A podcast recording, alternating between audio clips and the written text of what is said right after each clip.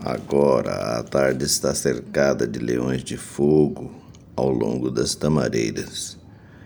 Mas quando o calor desmaiar em cinza, iremos ouvir o tênue rumor fresco da água. De onde vem? De onde vem? Iremos passear em redor do túmulo. Ó oh, suave amiga, ó oh, nuvem de musselina branca, iremos ouvir sobre o silêncio do tempo o suspiro da água. De onde vem? De onde vem? Enquanto os pobres adormecem escondidos nas suas barbas, reclinados nas plantas. No meio da noite morna, os pobres dormem pelo jardim, cama de flores, cortinas de aragem, o silêncio descendo sonhos.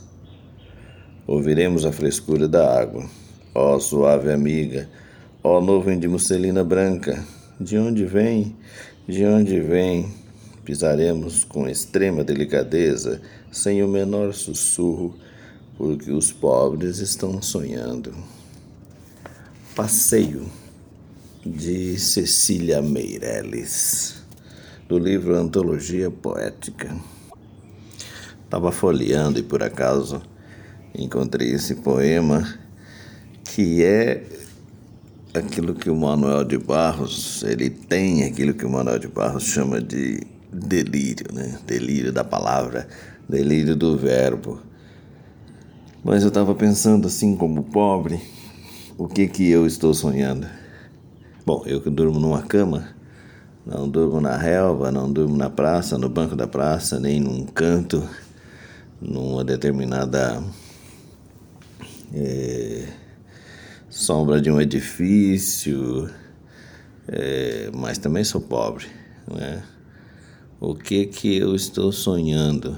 Ah, no momento eu estou sonhando que os sete dias da semana fosse em domingo e aí no oitavo dia fosse segunda, para que eu pudesse descansar, mas como eu sei que e dos 8 bilhões, mais ou menos, de pessoas pelo mundo afora, é, pelo menos uns 7 bilhões são pobres, ou talvez mais, talvez um pouco menos.